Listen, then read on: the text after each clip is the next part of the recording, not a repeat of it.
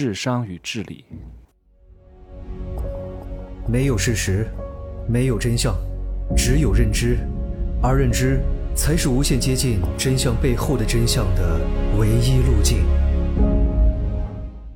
哈喽，大家好，我是蒸汽学长哈。其实搞定大多数人很容易，嗯，你只要掌握了人性，你可以搞定大多数人，真的，因为大多数人非常好拿捏，非常容易带他们的方向，非常容易给他们设计各种各样的套路，让他们陷进去。这就是为什么很多人听我节目的时候呢，都是悄悄的一个人听，有人在绝对不听。哎呀，所以很多人他不懂啊，包括那些什么做 IP 的。什么做什么商业流程架构的？他跟我说：“真奇学长，你应该搞分销裂变的模式，这样的话，你的课会卖得更多，你的影响力会更大。”我说：“绝对不可能。”哎呀，我说我的课，大家听完了之后都得都得锁在保险柜里，生怕给别人知道了，怎么可能搞分销裂变的模式呢？对吧？如果要搞分销裂变的模式，我的内容就不能这样讲，我就要讲一些成功学。我就要讲一些心灵鸡汤，我就要讲一些不痛不痒的，因为这样的话大家才愿意去分享，分享挣钱而已。但是我这个太核心了，大家听完了之后，哇，就连这个免费的节目，有人在他车上他都绝对不听，更何况是大课呢？所以这种人呢，就在瞎指挥，不要听很多市面上的很多那种讲商业的老师给你设计什么方案，他根本就不了解你，他都不懂。不知道从哪学来的，什么人都是一个方案，都是一个模子，什么人都搞成这个样子，什么人都整成范冰冰，对吧？他不懂，能搞吗？我搞分销裂变必死，因为我不适合弄。哎呀，这些人真的，永远都学那些最热门的套路和模式，然后觉得好像谁都可以用。嗯，所以你如果懂一点商业，你就能明白谁到底是真的厉害，谁到底是真的。有货啊，真的是能够降维绝杀。大多数人都是纸老虎。你别看很多人很多粉丝一见面全都泄气了，本人没有任何气场，本人没有任何魅力，只能在照片里啊、视频里装装逼了。本人都不能见的，问他三个问题立马破碎。然后本人也不是很自信，然后眼神里面露着一点点叫胆怯。我可以看得出来，很多人在我跟前都是很胆怯的哈。就是一个人胆怯，他不他不会自如，自如是非常难的，不紧又不松，不快又不慢，然后呢，不僵又不迟，这种自如感是很难的。淡定自若，很多人会紧张，手都不知道往哪放，然后拼命的喝水，然后眼睛不知道往哪看，动不动弄手机，这个人就说明他很紧张。他一旦紧张，说明这个人相对来说就没有那么大的底气。但是你想修炼成这个很难。你想让自己身材好一点，你想让自己长得好看一点，还是比较容易的。但是你要修炼成这样极难，对吧？啊，大多数人呢都是爱慕虚荣的，大多数人呢也都是不喜欢听真话的，都喜欢幻觉，给他们幻觉就行了，表扬他们，捧杀他们，绝对不要帮助他们，绝对不要拯救他们，绝对不要度化他们，让他们去死，让他们去受伤，让他们去撞南墙，让他们去亏钱，让他们走弯路。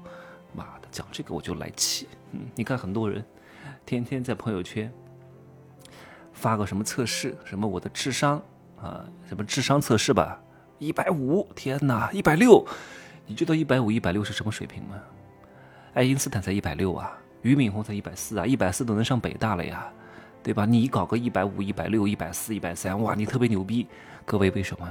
是因为你真的智商很高吗？不是。是因为这个 A P P 设计出来，就是大多数人绝对都是智商很高，就算智商不高，他会给你换一个说法啊，你的什么什么什么别的商很高，他的目的是什么呢？你如果测出来你的智商只有八十，你会发朋友圈吗？你不会，一定是一百五哇，你超过了爱因斯坦，你一定会发，你看我多牛逼多厉害，我的智商一百六啊，跟爱因斯坦一样啊。可是呢，你一个月只能拿三千块钱，你的智商再高有什么用？所以这种 A P P 是不能相信的，它设计出来的目的就是为了让你帮它传播啊，然后传播开来之后，很多人去用，然后用了之后呢，就会有很多流量，有了很多流量之后呢，就会有商家来给他打广告，然后这个 A P P 就挣钱了，然后你就被他捧杀了，你还误以为自己智商特别高。哎呀，你要想想看，如果真的是智商测试的话，就做那几十道题就能测出你的智商吗？真正的智商测试要测很多维度的，你是根本没有耐心把它做下来的。少则两三个小时，多则十几个小时，各个维度去测试你的智商，你根本没有办法的。所以就搞一个简单的，五分钟啊，三十道题认真做完，就测出你的智商，可能吗？但是很多人还是信的，因为大多数人是不愿意相信事实和真相的。明明他就是连大学都没有考上，明明他就是送外卖的，明明他就一个月拿三千，明明他的口袋比他的脸还干净，然后他还相信自己的智商是一百五、一百六，可能吗？不可能。但是他信，他觉得自己很牛逼。那就算这个智商测试是准确的，你在这个相对准确的智商测试当中呢，获得了一个比较不错的分数，然后呢，你很会做卷子，学习成绩也还不错，考上了一个还不错的大学，那又能怎么样呢？各位，我不是说这个不行哈。如果你学习很好，高考成绩也非常不错，五百五十分以上，然后又上了个比较不错的大学，你确实已经超过了大多数人啊。但是我对各位的要求还是很高的，你能够达到这些，只能说明呢，你将来还可以过得上一个不愁吃穿的日子啊。你想要挣多少钱是不大可能的。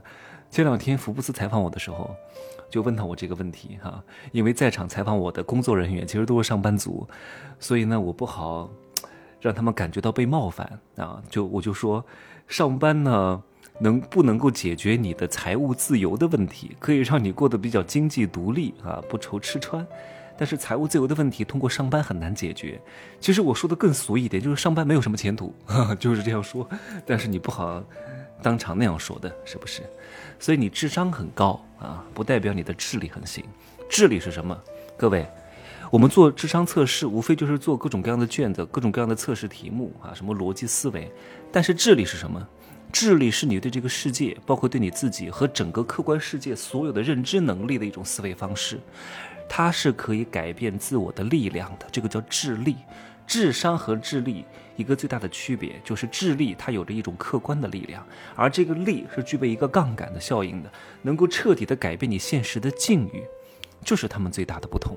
很多人只会 叫纸上得来终觉浅，这个叫智商；深知此事需躬行，而且这个躬行是可以带来很好的结果的，这个叫智力。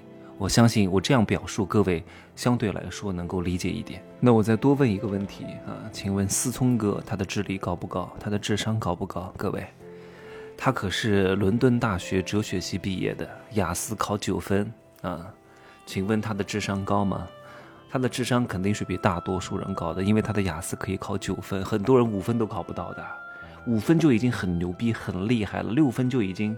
能上很多学校了，他考了九分，还是伦敦大学哲学系毕业的。但是如果单论智商的话，其实也不是特别高哈，因为真正高智商的一定不会去读文科的。文科相对来说，在国外的一些好大学是比较容易毕业的。你要是读过什么理工科、生物化学、物理这些东西，几乎是很难毕业的。就算你上了，你也很难毕业，那不是一般人能上的。所以相对来说，智力没有那么高超的人会去上文科专业啊。所以呢，智商，思聪哥的智商是比大多数人要高很多的。但是呢，请问他的智力也很高吗？智力是什么？各位，我刚刚讲过了啊，就是这个人的客观成就、收入能力，特别是靠自己的能力获得这种财富增量的能力。你不要看他有多少钱，你也不要看他家里有多少钱，他们家原来的钱不是靠他的智力赚来的。他有没有这个能力白手起家，获得新的财富增量？就算没法做到白手起家。他老爸给他五个亿、三个亿，他能不能赚到超过这五个亿、三个亿的钱？超过三个亿、五个亿之外的钱叫财富的增量。所以各位自行评判他的智力高与低啊！